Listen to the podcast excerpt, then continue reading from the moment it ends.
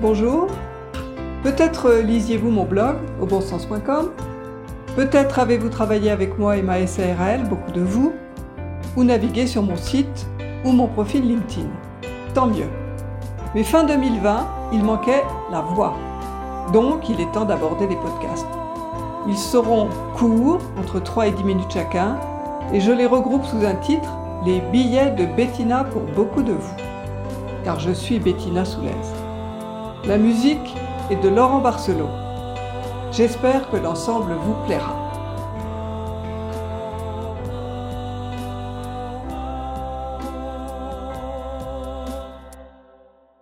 Le pivert et la belette, écrit par Bettina Soulaise, à la manière de Jean de La Fontaine.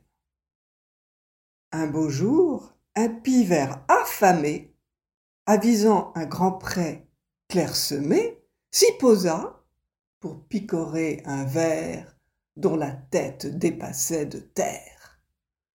Tout asticot qu'il fût, l'animal résistait, ruait, pour mettre à mal l'attaque piquante du pivert.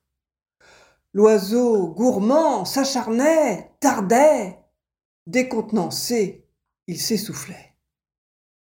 Près d'une souche, Dame Belette, de ce casse-croûte, se réjouissait.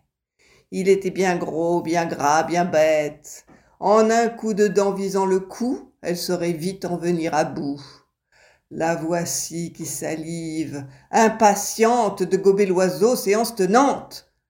La faim la tenaille, elle caracole, saute sur le pivert asticoté. L'oiseau, en panique, au débeauté, craignant la bataille au sol, décolle, son ennemi sur lui emporté. Là, le pivert ne peut s'épuiser, il aime le ciel et l'altitude. Dans les airs, la dame se sent grisée, se prépare à changer d'habitude. Diable Ce pivert m'a envoûté Plutôt mourir que de le quitter Le pivert, fort de son expérience, sait qu'il faut débarquer la tueuse. Un grand coup d'aile et hop, la mangeuse glisse et le lâche. Bonne sentence.